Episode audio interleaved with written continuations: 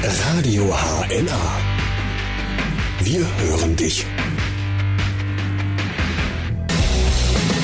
The Rasmus mit First Day of My Life hier bei Radio HNA. Gleich haben wir noch Kelly Clarkson mit Stronger. Und, äh, Moment, hier möchte jemand etwas sagen? Ja?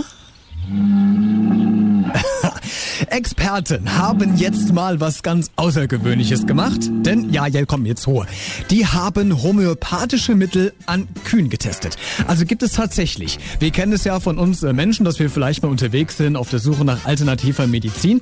Gibt es jetzt auch für das Getier, was die Milch gibt, nämlich für die Kuh. Und mein Kollege Moritz Schäfer von der HNA-Redaktion war mal in einem Kuhstall unterwegs. Moritz, was hast du da eigentlich konkret gemacht? Äh, ich habe mir angeschaut, wie 20 äh, Landwirte Kühe beurteilt haben.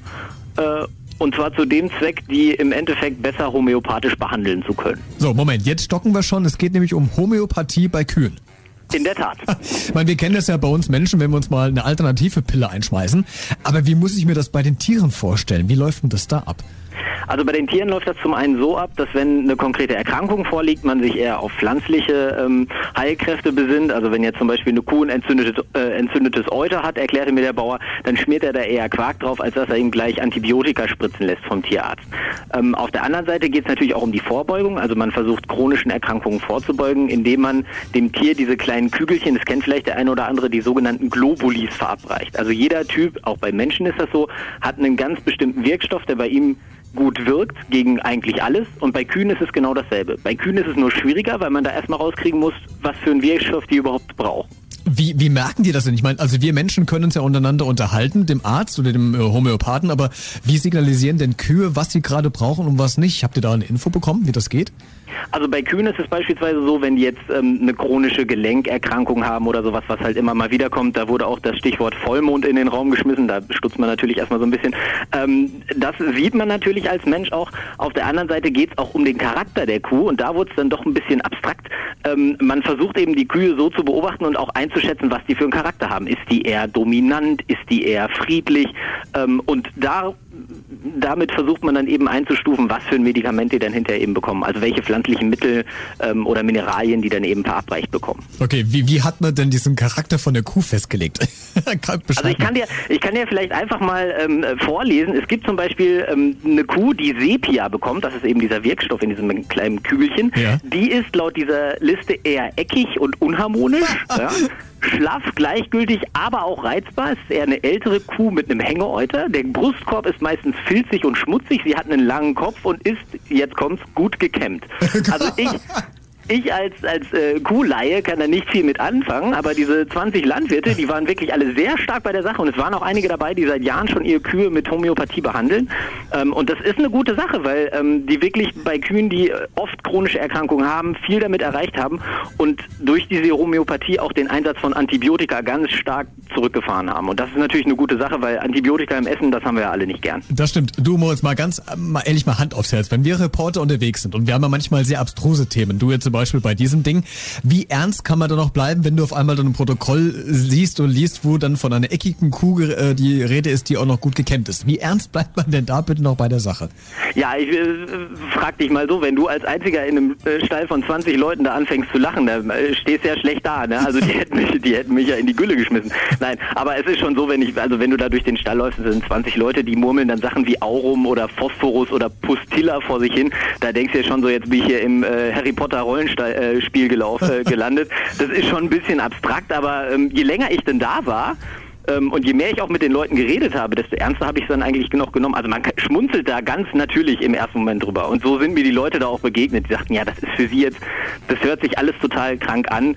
Ähm, das funktioniert aber wirklich. Und ich glaube, man muss sich da auch so ein Stück weit drauf einlassen, dann geht's auch. Genau, und dann wollen wir gleich noch weitersprechen. Moritz, äh, wie das Seminar denn vonstatten ging, also was da gemacht wurde, genau mit den Kühen, das hören wir dann gleich in einer halben Stunde. Und in zehn Minuten schalten wir nochmal rüber zur 16. Automobilausstellung nach äh, Baunatal. Das ist Kelly Clarkson mit Stronger. Das ist eine sehr taffe Frau, finde ich. Wenn Sie die mal live erleben können, machen Sie das. Das ist ein absolutes Highlight. Kelly Clarkson, hier bei Radio HNA. Das ist Musik aus der Region. Das ist Romana Reif. Mit Make Me Wake Up.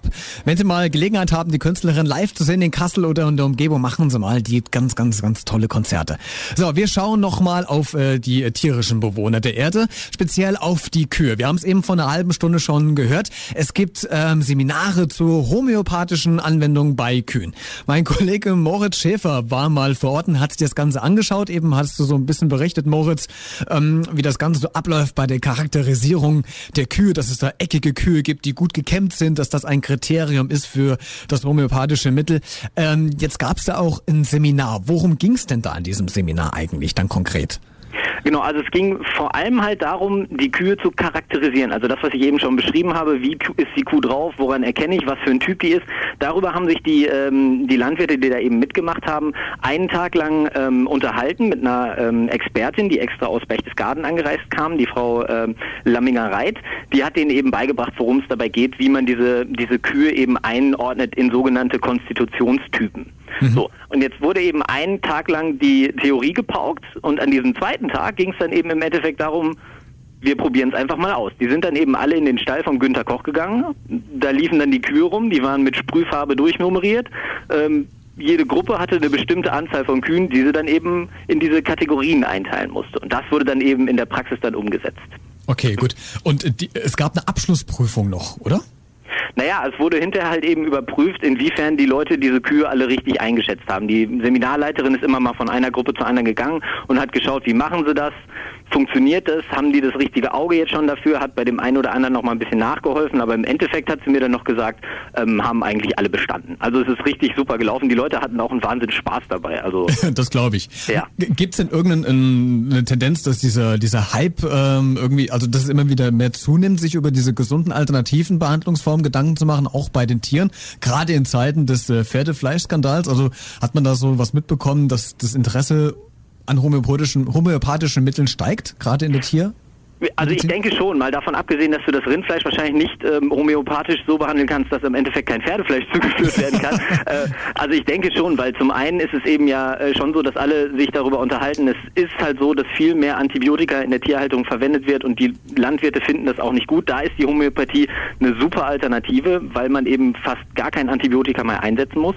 Und zum anderen spart man dadurch halt auch Geld. Also wenn der Bauer sagt halt zu mir, wenn meine Kuh jetzt ein entzündetes Euter hat, ich verlasse mich halt erstmal auf diese pflanzliche Heilkraft und oder auf diese Naturheilkunde und schmier das eben mit Quark ein oder so und rufe nicht gleich den Tierarzt und schaue erstmal, läuft das vielleicht auch so und setze nicht gleich auf Medikamente.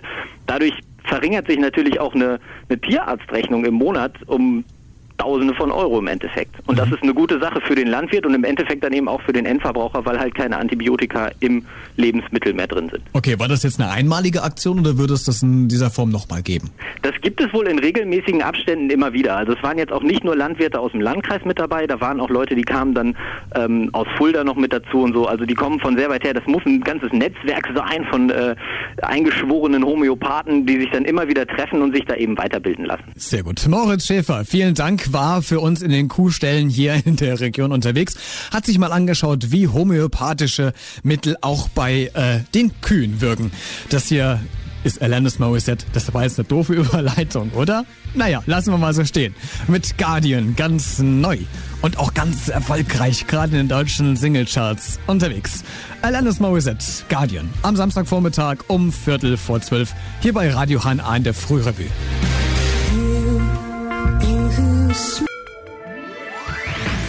Radio HNA. Wir hören dich.